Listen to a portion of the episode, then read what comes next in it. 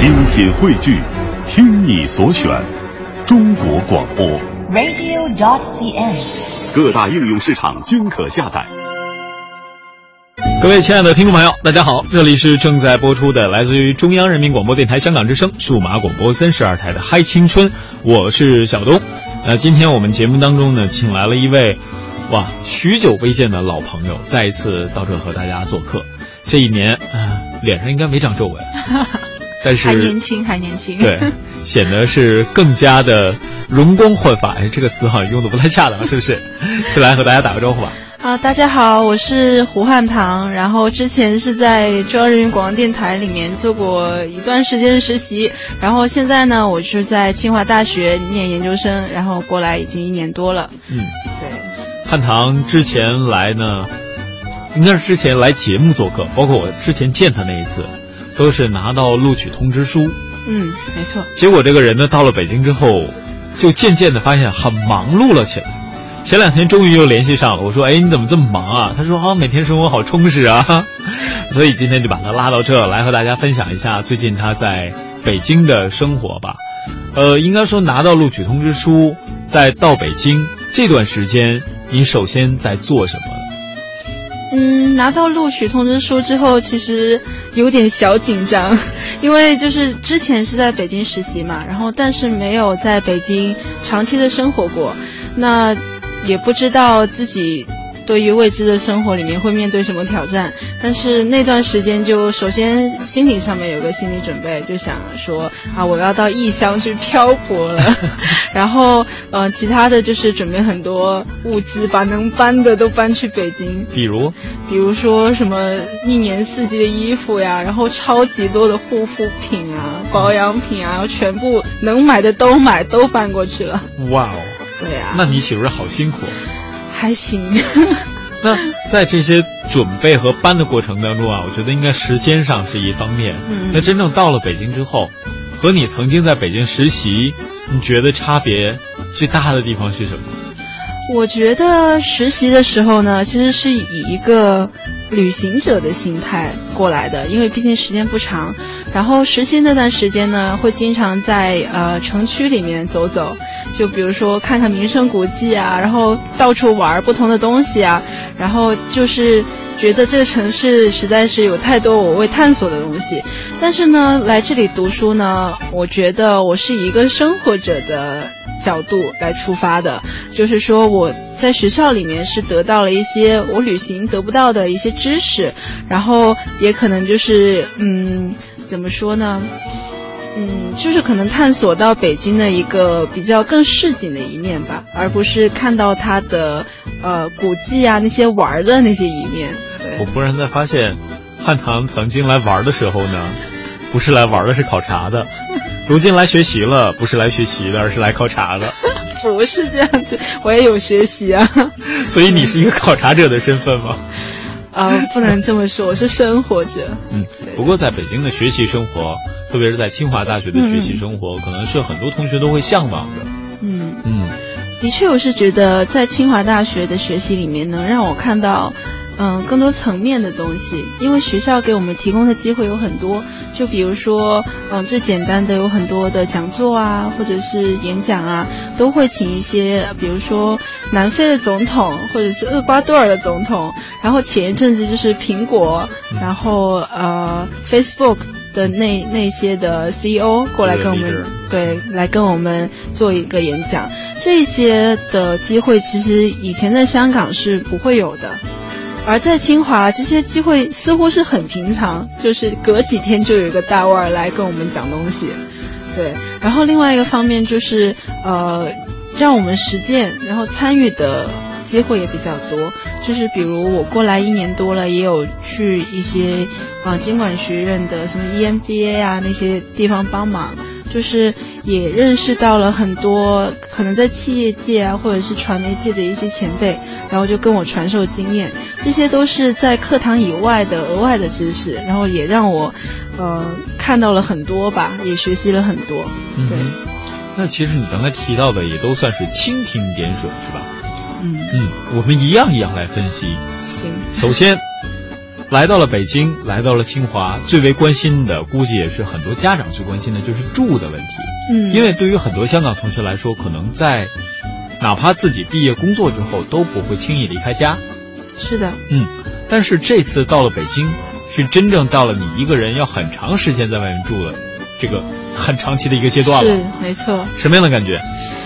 嗯，我是觉得我我挺挺喜欢这个挑战的，因为就过来宿舍是呃三人间，然后就是给我一个空间去让我重新装修，啊不是装修，装饰我的宿舍，然后就是看着宿舍从空空空旷旷的一片，然后变成现在有一种家的味道，让我还是感觉到挺兴奋的。嗯，对对。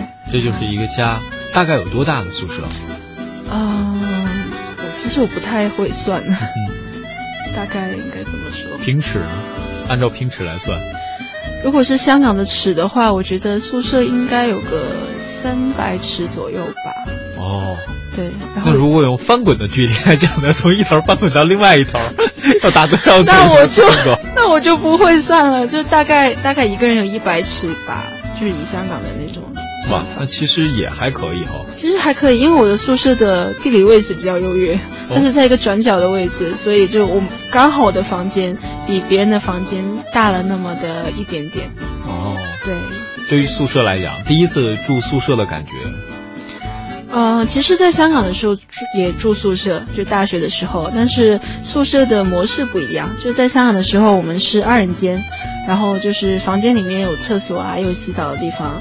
然后过来清华之后呢，就是首先它是三人间，然后厕所啊、洗澡的地方都是公共的，然后可能会让香港的同学，包括港澳台的同学有一有一点点的不习惯。嗯、但是其实还好啦，就是经过几天、一个礼拜之后，就觉得也没什么了。但是你有没有发现，这种老楼更有别样的魅力？也是，我挺喜欢在楼里拍照的。对，就是这个楼，可能大家没有来过，不知道。嗯它有点像，比如前段时间《匆匆那年》啊，或者是《同桌的你》啊，那个里边学校的那种筒子楼，嗯，有一点那种感觉，但是又会比那个要新一些，里边的设施要好一些，粉刷要好一些。所以在里边，你不单是能够找到个人的私人空间，嗯同时你也可以找到和电影里边一样怀旧的氛围。而且，因为有了这种公共空间，比如说在经常你洗衣啊、洗漱的时候，你会找到一种啊、跟朋友间更多的这种交融的地方。对，而而且这种这种感觉是一旦真的毕了业之后，很难再找到的。嗯，没错。可能大家那个时候都会哦，你的房子买在哪儿啊？市中心。你的房子买在哪儿？市中心，都都会是这样。呃，这个是住，啊、住的呃地点呢，这可能就跟呃住的环境应该是跟个人会有关系了。比如说我怎么布置。当然说到了住，最重要的就是学习的课程。嗯，那汉唐这次到北京学的应该还是中文专业是吧？对，中文系。中文系，跟你期待的差距大吗？嗯，吻合吗？其实我过来修读研究生课程，呃，跟本科很不一样的东西，就是可能有很多东西是需要你自己去学习、自己去研究的。那清华带给我的，就是因为清华有很多图书馆，然后它里面的资源是非常多的，然后这个就要靠我自己去挖掘，然后就是可能要我导师去指点。这就是跟我本科的时候的那一种学习模式是非常不一样的。本科是什么样？呃，本科通常就是上很多的课，然后很多东西就是老师跟你讲的，然后你需要做什么，你需要了解什么，都是老师告诉你的。但是在研究生的阶段，就是你想去做什么研究，我对哪些人有兴趣，我就跟我的导师去讲，然后他可能去指点你一些方向，但是具体怎么去做，看什么书是你由你自己去决定的。然后这种模式，呃，也要花一点时间去去磨合。去适应。对对对，去适应，嗯，对。然后我觉得这种模式其实还不错，因为它能考验到你的那个自律的能力，而且就是你自己的自我研究的那种能力。嗯哼，对，哇，那其实这种学习应该是和在香港的时候读本科，嗯，应该还是会有一些差别的。会有差别，嗯而且就是因为课比较少嘛，那然后你自己就要去自己制定自己的时间表，然后也是一种训练自律的一种模式。那像你平时有没有和在香港的朋友啊，或者说也是到北京来的朋友，或者到内地来读书的朋友进行交流？就研究生这种学习，嗯，会有什么样的差别？有交流过吗？嗯，这一点倒是还没有交流过。比如，呃，我总是很好奇啊，因为我觉得我和我的到香港读书的同学、读研究生的同学交流过，他们说那边的学业压力其实也很大，但不是这样散养式的教育，嗯，是每天会给你有很多呃项目 program，嗯，然后你要围绕着这个项目去做一些内容。那香港学制一般都是十个月嘛，但是汉唐这个是三年的学制，三年。所以说差别还是蛮大的，它会给你留下更多的空间，更多的时间，让你去自我发挥能力。嗯，没错，也可能是中文系的特点吧。因为比如说经管学系这一些，它就真的会有一个项目，比如说你导师在做一个某个项目吧，然后你就真的要围绕着这个项目跑，去做一些可能偏实践类型的东西。但是因为呃中文系的关系，它其实没有什么科研的东西可以去做，然后你能做的就是在一些文献里面去做研究，然后这些东西是比较考验自己的修养的。嗯，那还是挺棒的这种学习状态。嗯，不过聊到了学习，我觉得咱们在这儿呢，先卖个关子，稍后我让汉唐多了和大家聊一聊他在学校里边的那些经历吧。咱们先听首歌，休息一下。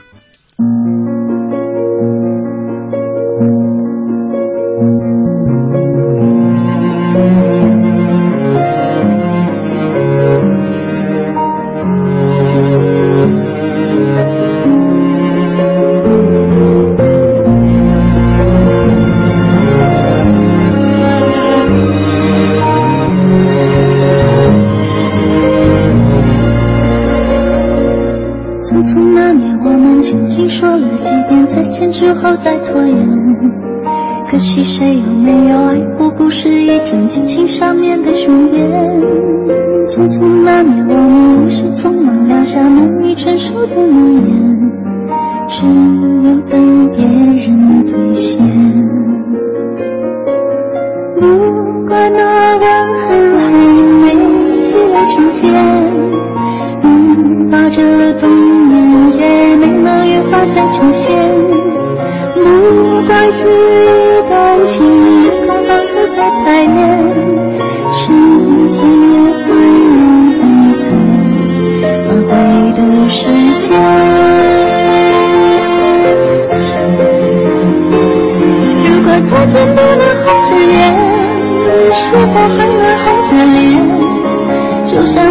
那年匆促刻下永远一起那样美丽的谣言。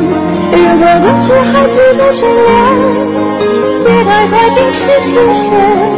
谁甘心就这样彼此无挂也无牵？我们要互相亏欠，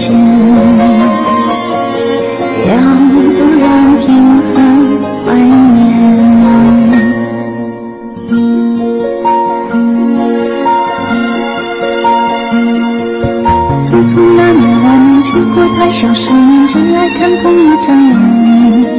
那么莫名其妙，那么讨人欢喜，闹起来又太讨厌。相爱那年，活该匆匆，因为我们不懂顽固的诺言，只是分手的前言。不怪那天太冷，泪雨水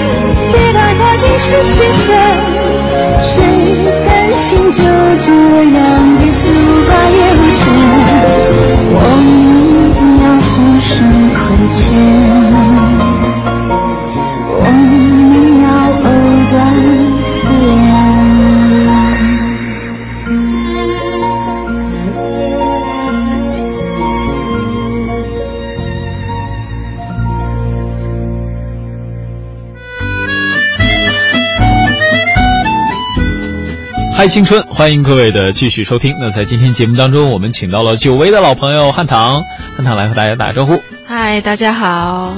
哎，汉唐他是在很久很久以前在中央电台实习过啊，中央人民广播电台实习过，然后后来呢就考读到了清华大学来攻读中文系的研究生。那既然说到了在清华读书的日子，刚才我们。呃，也聊了好多哈，我觉得可能有很多朋友还是会很好奇，我要怎么才能来？嗯，啊，其实港澳台的学生呢，就是的方法，其实我觉得比呃内地的学生容易得多。就是其实我们的报考方式呢，就是首先你填完报名表格，然后需要学校的一些教授写的推荐信，然后你就报读你自己喜欢的院系。之后呢，每个院系它考核方式不一样，有些院系呢是有笔试，有些就只有面试。那如果你的呃面试过关了之后，呃学院它会有自己的考核机制，然后你通过了就可以来上学了。哦，就这么简单。对的，对的。所以说，各位，你们比在内地上学的同学幸福多了。你像啊，我作为一个曾经的大学生，我也想到各位的身边去学个习，我发现其实还是很难的。所以有这样的机会，好像现在内地。这样的大学的招生也是越来越多了，所以大家不妨可以多多关注一下，尤其是很多名校，只要你在呃香港读书期间表现很优异的话，那么在报读研究生的时候，嗯，都是会有相应的优惠政策的，非常非常的方便。那汉唐，你平时在除了这种空闲的时间泡图书馆，跟你的导师去研究项目之外，哈，嗯。平时你说课程比较少，是吧？我就想先关注一下这比较少的课程，一般都是什么课程？比如说中文系的话，可能有一些呃文献学啊，或者是一些研究戏剧的一些呃一些的课程等等。因为我读的是现当代的现当代文学的专业的课，然后可能这一方面的课呢。嗯，怎么说？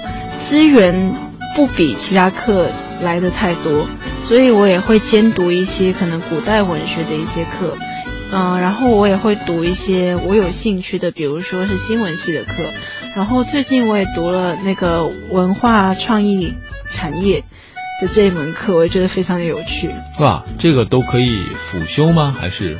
呃，可以修，可以修，就是可以把它。转换成专业课也没有问题。那这样？对对对对对。哦，那这些课程，它的学习都是什么样子？比如说，就用文化创意产业这门课，我们举例子好不好？嗯。我觉得这门课非常的活，就是它不是教你一些很死的一些资料。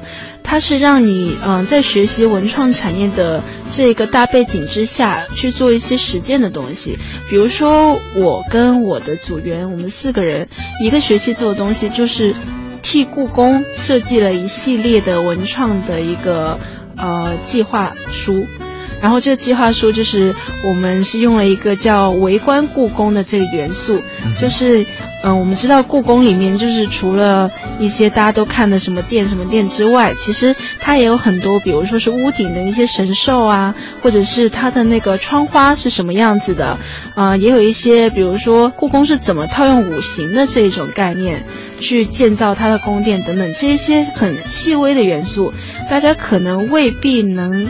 呃，了解到在平常的时候，但是呃，我们这个的方案呢，就是说我们提取故宫的这一些的元素，去做一些推广的计划，比如说把这些元素融入到一些呃文创的产品里面，或者是呃融入到一些呃一些展览呐，或者是一些呃海报啊设计等等，然后就让一些呃这些元素其实它很容易被人记住。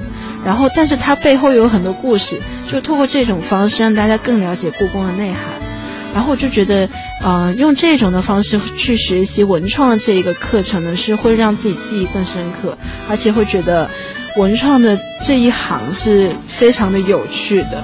嗯哼，对，嗯，这是其中的一门课程。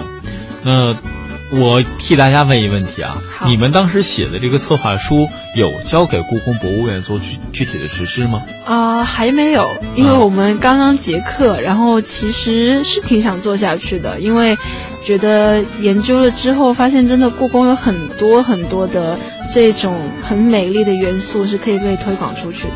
嗯也希望就是我们的计划书可以就是更精进一些，最后是可以推销给故宫。哦，这个就等于是一个内部的学习之用，并没有是跟故宫博物院那边做联合。对，没错。嗯然后就是，其实清华很多的这些课都不是死读书，就是他会把你学到的知识酝酿到一些呃比较实践用途上面。然后当然就是我们的老师也说，如果我们真的想做下去的话，他可以帮忙联系，或者是联系一些清华的创业团队，让我们这个计划能够继续推进下去。然后我觉得这种的学习是非常非常有趣的。嗯，学以致用，不是空读书，而是将书本与实践结合在一起，这是挺有意思的。嗯，呃，这个课程，你刚才说这些计划书，应该不仅仅都是在课堂上完成的吧？嗯，对，私底下还开了很多会，然后去故宫实地考察、拍照啊等等，嗯就是也通过这个课程让我。嗯，更了解了北京的一些文化的东西吧。嗯，对，就让我跟这个城市可能连接的更紧密了。即便是这样，汉唐刚才也说了，平时自己空闲时间挺多的，是吧？这空闲时间这么多，你肯定不能是都用在读书上了吧？嗯、空闲的时间当然有一部分是在读书上，另外一部分就可能是在一些校内的实践，或者是在外面的企业做一些实习等等的这这这一些的工作。嗯哼，嗯，那我们先从一些校内的社团的实践和大家分享一下吧，因为可能每一个校园都会有属于自己校园的不同特色。而清华大学呢，如果各位关注我们节目比较多的话，也会发现它是一个活动特别多的地方。嗯比如说前段时间我们聊的最讨论最激烈的吧，那就是彩跑、彩色跑。啊，对，嗯，那天我还有到现场去，远远看了一下五彩的烟雾之后，我就默默的退了出来。我也有去啊，你怎么我怎么没看到你？要不然我就用彩粉泼你了。啊对，我就是因为我离得太远，我不知道那天你也在。那天也是我的一位朋友跟我说，哎，那边有一个彩跑活动，你要不要去看一下？应该还挺好的。嗯然后我说彩粉是泼面粉吗？那样多浪费。呃，不是，是这个淀粉，因为造价第一比较便宜，而且第二是对人体无害的。对啊、呃，里边呢是混合了一些呃，应该叫染料吧。是，对，然后在这个过程当中，可能大家就会觉得哇，好开心，好开心，就这样的活动特别多。嗯，但这绝对不是你到清华这个应该是第一个参与的活动。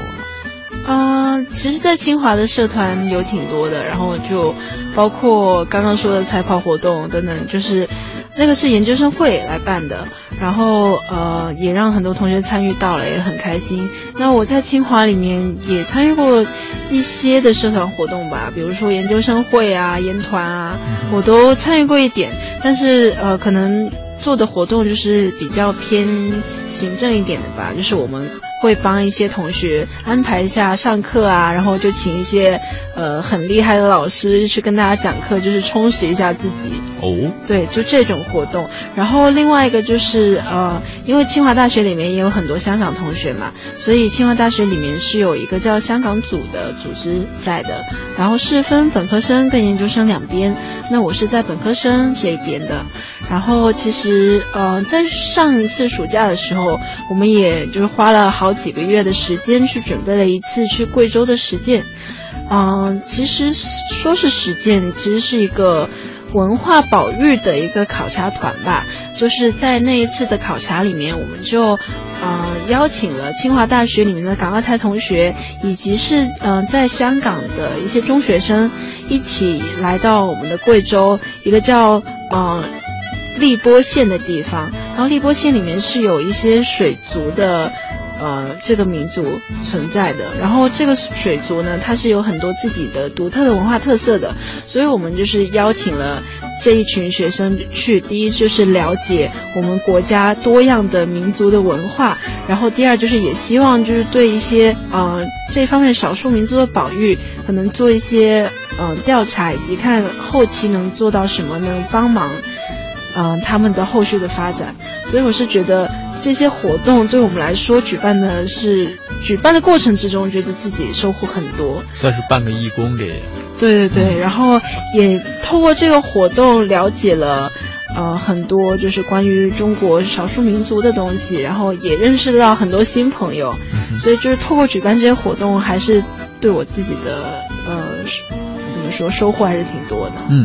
像你刚才提到了一个香港组，这个是在各个学校里都会有类似的组织吗？嗯，不一定。嗯，因为像是清华大学，然后或是北大这样子的，是有一些组织。呃，清华是叫。比如说研究生吧，是叫研究生香港组，然后是在学校的统战部下面的一个组织。然后北大的话就是是香港文化协会，就是每个学校的称呼不一样，但是也会有一群就香港学生聚集。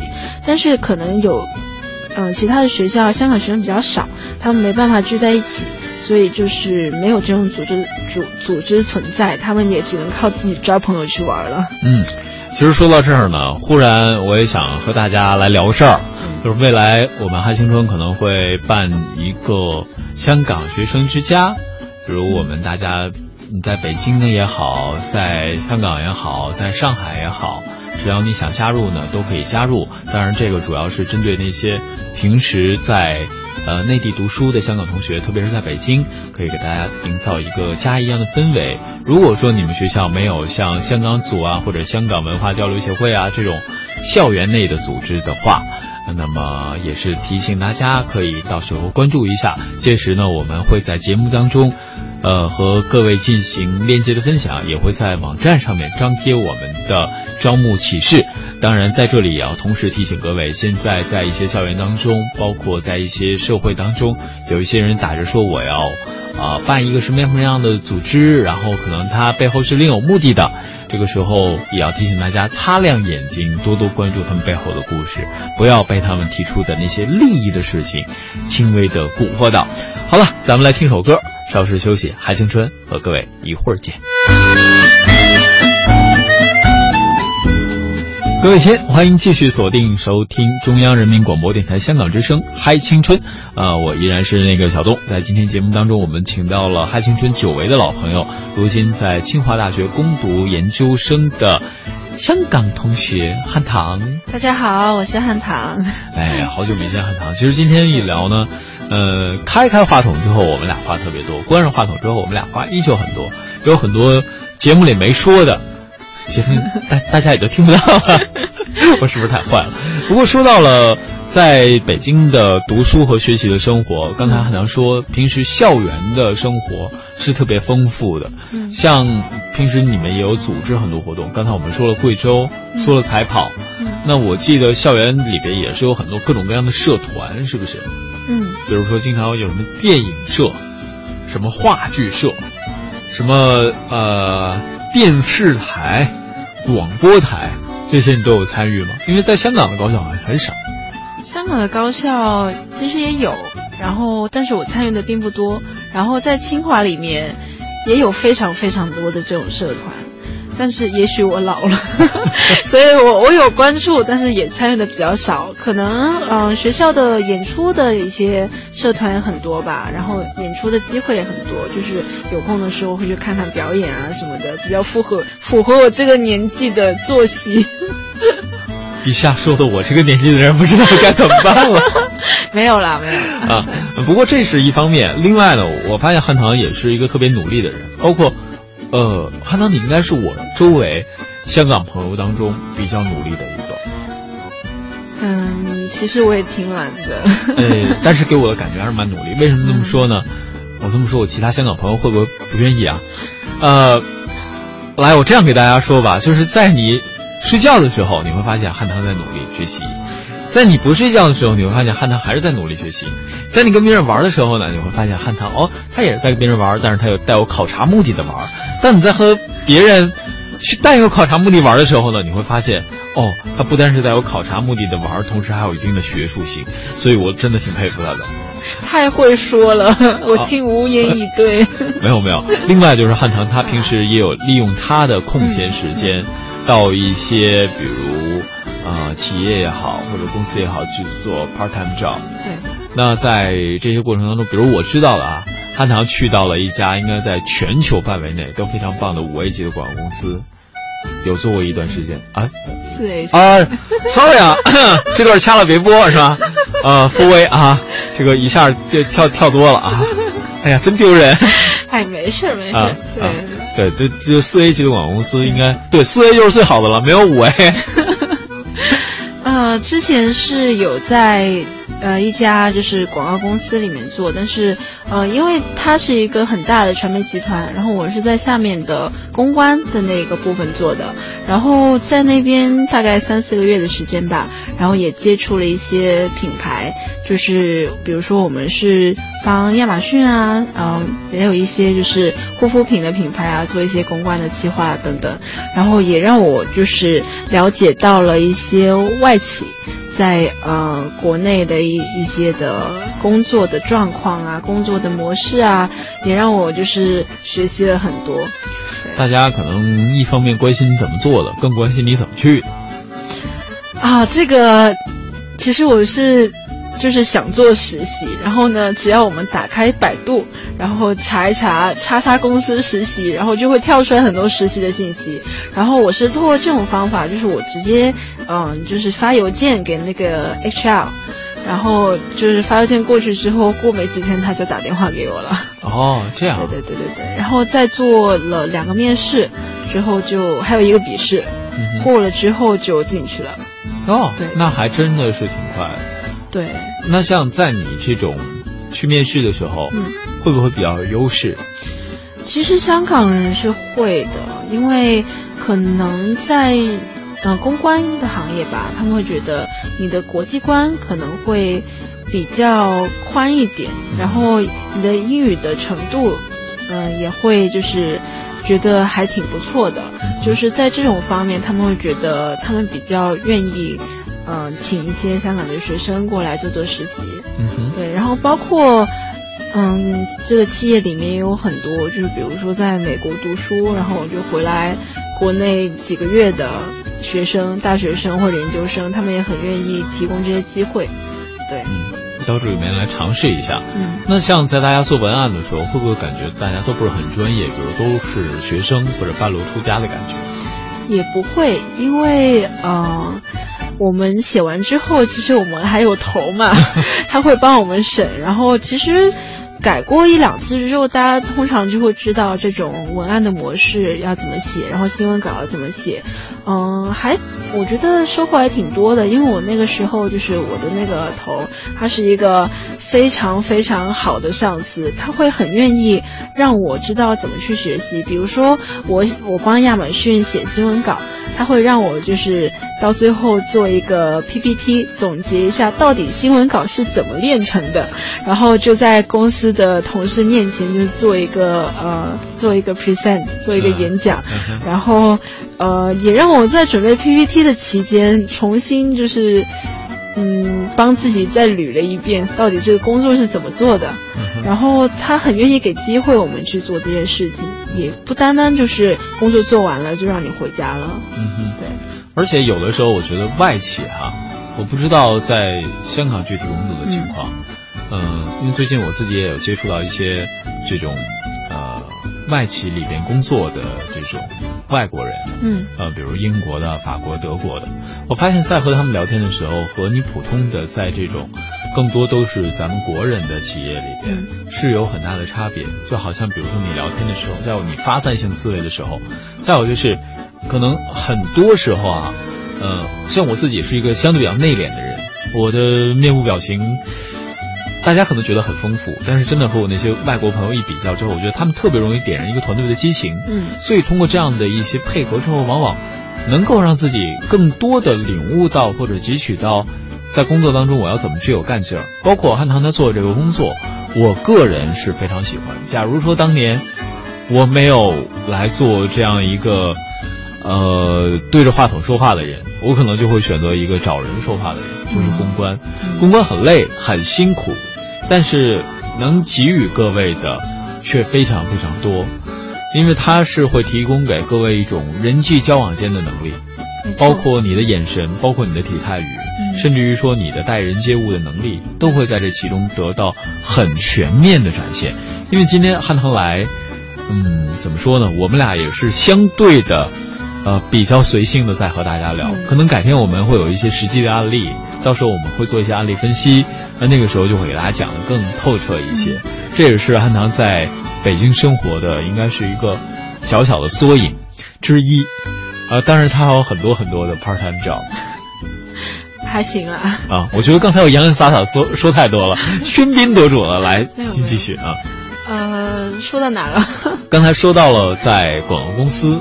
对，这大概三四个月的时间，收获肯定多了。我们改天具体聊收获的事儿。行。然后平时呢，你还会有一些，呃，比如打零工挣点零花钱的这样的时候吧。嗯。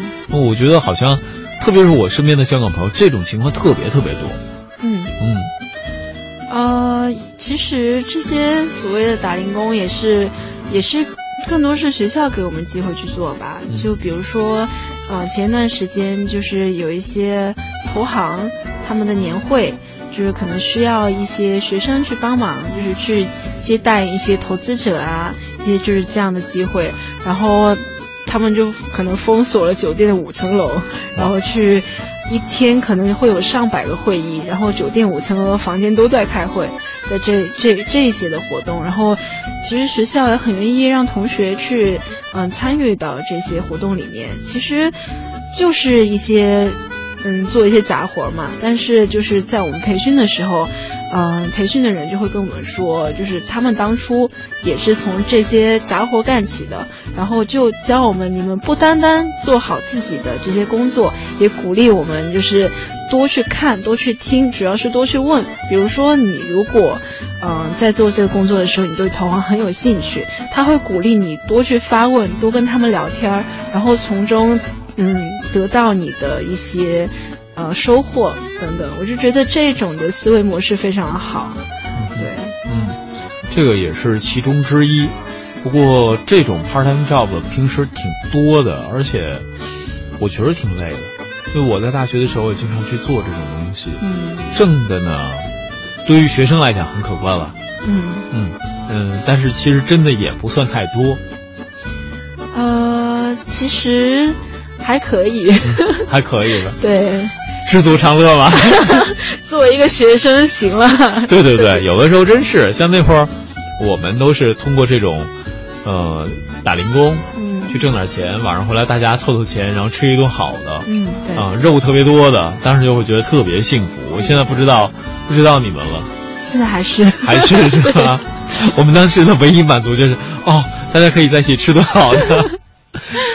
不过说到了这么长时间以来，零零碎碎的汉唐在北京的生活，嗯，可能大家也会很关心汉唐对于自己剩下来的应该还有一年半，嗯，北京学习生活的打算。嗯，其实剩下一年半，我的课也已经都修完了，然后其实主要就是剩下我最后的毕业的那一份的毕业的论文，然后可能我接下来的一年半就会。开始着手去去做这一份的大活儿，对对对，然后多看看文献，然后多跟导师聊聊等等，然后同时也在思考以后的一个发展的方向，以及可能我以后会在哪里工作啊，或者是怎么样的。哎，这个我觉得可能也是希望和你聊的，因为本身汉唐，他对于祖国的境内好多城市、好多省份，他都会比较了解，比如说。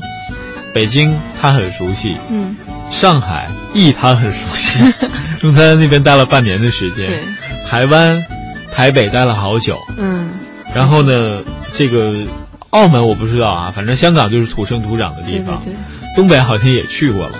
呃，其实挺多地方我都去过。对，就是其实你走了这么多地方之后，嗯。你有没有想过未来你会在哪儿生活和工作？好难想啊！就是其实很多城市还是让我的感觉特别的好，然后尤其是可能北京啊、上海啊等等，或者是我自己的家香港，然后，呃，生活的是环境都是挺不错的，但是可能我的方向我可能会做一些跟文创相关的，或者是跟传媒啊、文字这些相关的，到时候真的要斟酌一下，看哪的机会比较多就去哪。有没有其他的原因会让你选择一个城市呢？呃，嗯，怎么说呢？也有吧。啊，对，因为我们最近还青春呢，除了学习和工作之外呢，也会和大家，呃，谈一谈另一半的一些事情啊，嗯呃之类的。当然，这可能也是其中的一个。呃，韩能，你要和大家分享一下吗？我觉得我好坏，我觉得我好坏。啊，呃，怎么说？哎呀，我好害羞啊！